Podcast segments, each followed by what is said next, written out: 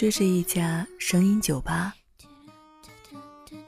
这也是一个这也是一个真实的情感避难所。欢迎来到不在深夜，不在深夜。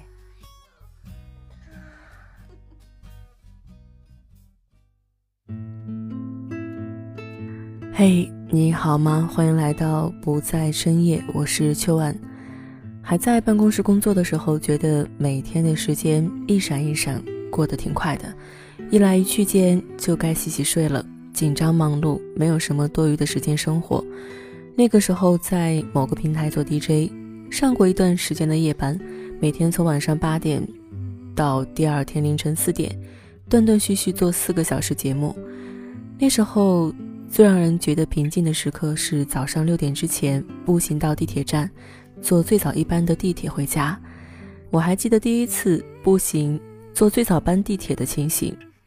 北京的清晨格外安静，天空湛蓝，路上也没有那么多的行人车辆。地铁站内除了一些工作人员，到处都空荡荡的。电梯还没有开，通道里的灯和站内的灯亮着零星几个，空空荡荡，只有我自己一个人，冷冷清清。那个时候觉得。一切都静止了，直到有人陆陆续续的出现。坐上第一班地铁，别人上班，我下班，八九点入眠，一直到夜幕降临。熬夜这件事于我而言，简直就是家常便饭。除了工作，自己在家的时候也经常睁眼到天亮。只是时间一分一秒的过去，具体做了什么却也不记得了。我的圈子里好多晚睡的人，尤其是互联网工作者。之前在沟通工作的时候，好多人都不会在工作时间回复你，白天发出去的消息，往往等到晚上十一点半之后才会一一得到回复。最初的时候还会惊诧一句：“你也没睡啊？”得到的回复通常是习惯晚睡，后来就习惯了。大部分时间里，一个人晚上的状态或许才是这个人真实的状态。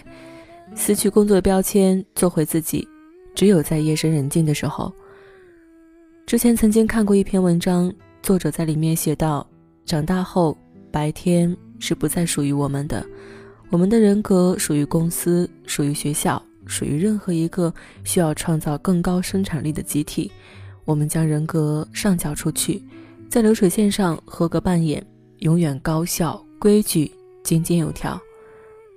所以，只有在深夜的时候，我们才能褪去所有的假装，让真实的情绪外露，做回那个有血有肉的自己。以前在家的时候，经常待在一家彻夜营业的小店，去吃饭的大概有三类：司机、过路人以及酒醉的人。这是小城市的状态。现在，我不止一次的站在卧室的窗户旁向外张望。路灯泛黄，却是极亮的，车辆来来往往。那他们为什么还在外面徘徊呢？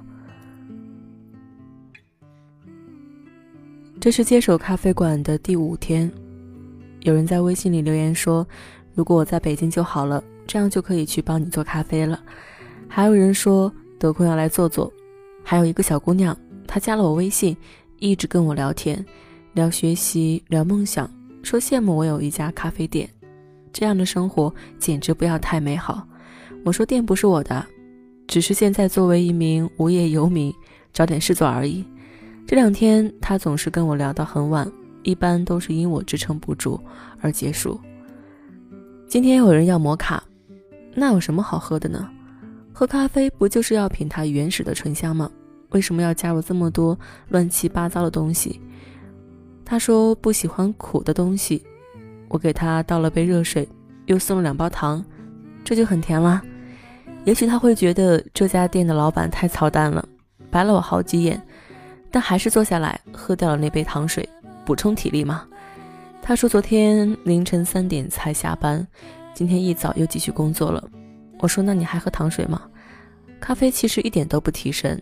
在我高三的时候，每天早上都会喝一杯咖啡，喝完之后就昏昏沉沉，特别想睡觉，但是因为上课又不敢睡过去，很是难受。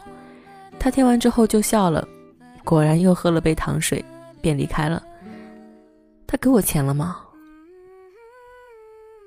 应该是给了吧，但是我记得没有收，只是下午快六点的时候给了我俩苹果，说请我吃。我说你今晚还加班吗？他说加，我便翻出一本心理罪拿给他，说这个比喝什么都好使。他面部抽搐了一下，但还是接了过去，希望他能度过一个愉快的夜晚吧。其实没有什么工作是必须要通宵去完成的。我们也没有必要时刻保持奋进的状态，我们应该永远为自己保留丧的权利。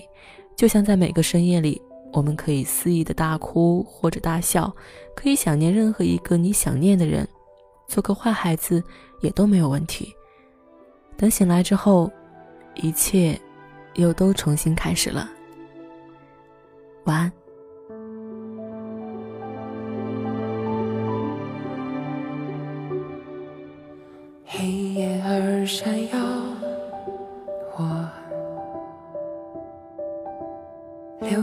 云却不走，我转眼就开花，我骄傲当时的我，究竟有多少？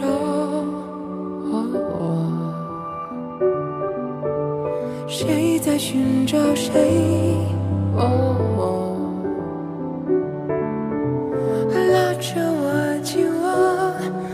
着我，如何拥抱唯一的我？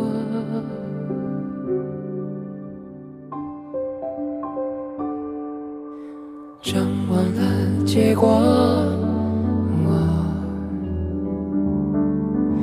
恨不得如果我，当我终于告别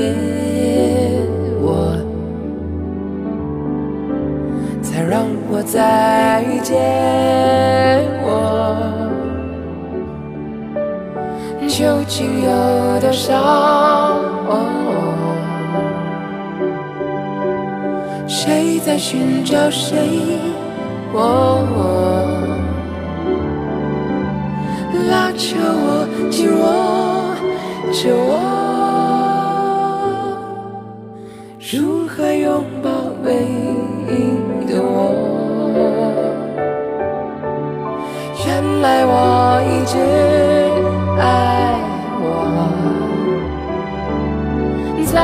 坎坷都伴着。多么感激那个我，为回忆唱着将来的歌。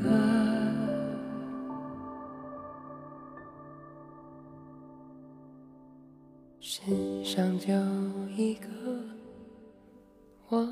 我。